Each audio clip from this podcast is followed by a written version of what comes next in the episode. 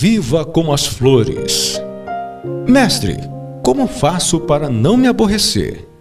Algumas pessoas falam demais, outras são tão ignorantes. Algumas são indiferentes. Sinto ódio das que são mentirosas.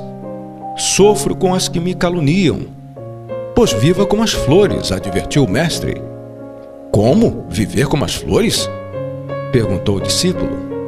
Repare nessas flores, continuou o mestre, apontando os lírios que cresciam no jardim. Elas nascem no esterco. Entretanto, são puras e perfumadas. Extraem do adubo mau cheiro tudo que lhes é útil e saudável, mas não permitem que o azedume da terra manche o frescor de suas pétalas. É justo que você se angustie com as próprias culpas mas não é sábio permitir que os vícios dos outros o importunem. Os defeitos deles são deles e não seus. Se não são seus, não há razão para aborrecimentos. Exercitar, pois, a virtude é rejeitar todo o mal que vem de fora.